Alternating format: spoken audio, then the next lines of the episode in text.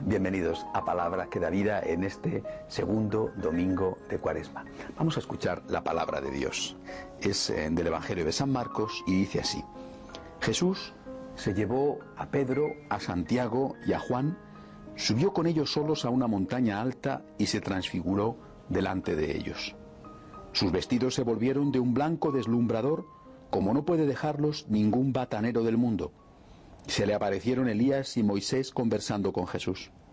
Entonces Pedro tomó la palabra y le dijo a Jesús, Maestro, qué bien se está aquí. Vamos a hacer tres tiendas, una para ti, otra para Moisés y otra para Elías. Estaban asustados y no sabía lo que decía. Yo no sé si no sabía lo que decía o estaba tan encantado de la vida que realmente quería quedarse allí para siempre, porque eso nos pasa a todos. Cuando estamos bien, no queremos que el tiempo transcurra. Queremos detenerlo, queremos inmortalizar ese momento, ¿verdad?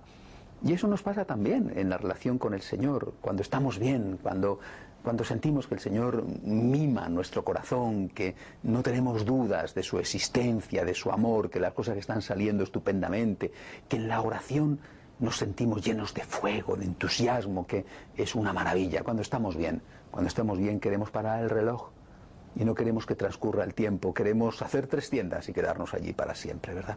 Pero eso no puede ser. El Señor se llevó a los tres apóstoles predilectos, ¿eh? se los llevó a hacer una especie de ejercicios espirituales, aquel monte Tabor, eh, delante de ellos hizo esa transfiguración maravillosa. Lo hizo para aquel momento, lo hizo para ellos, ni lo hizo para aquel momento, ni lo hizo solo para ellos claro que les dio la oportunidad de disfrutar en aquel momento y que fueran ellos tres los que disfrutaran de aquel espectáculo único. Pero el Señor quería, con aquella experiencia singular, quería que ellos tuvieran un recuerdo para cuando semanas o meses después llegara la hora de la cruz y que entonces se acordaran de que habían visto a Cristo no entre dos ladrones como en el Gólgota, no insultado por la gente, sino que habían visto a Cristo venerado, honrado, adorado como Dios, nada menos que por los dos más grandes de la historia del antiguo Israel, por Moisés y por Elías.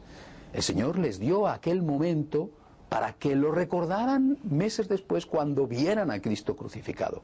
Y el Señor les dio a ellos ese momento no solo para ellos, sino también para los que a través de ellos tendrían que mantenerse firmes en la fe.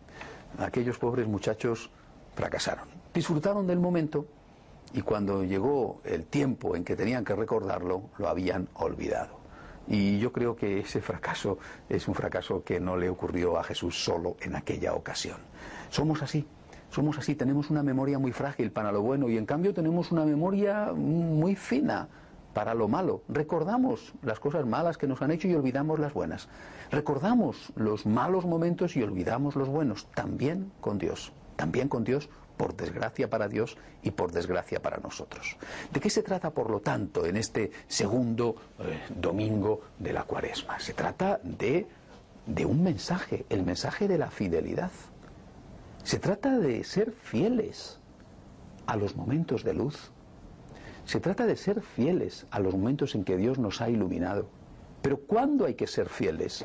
La fidelidad es una virtud que hay que emplear cuando no hay motivos.